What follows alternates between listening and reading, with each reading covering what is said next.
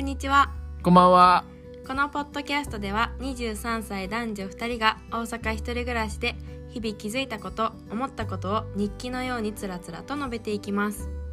1回約5分間、ゆるーく語っていくので、ゆるーく聞いてくれるとありがたいです。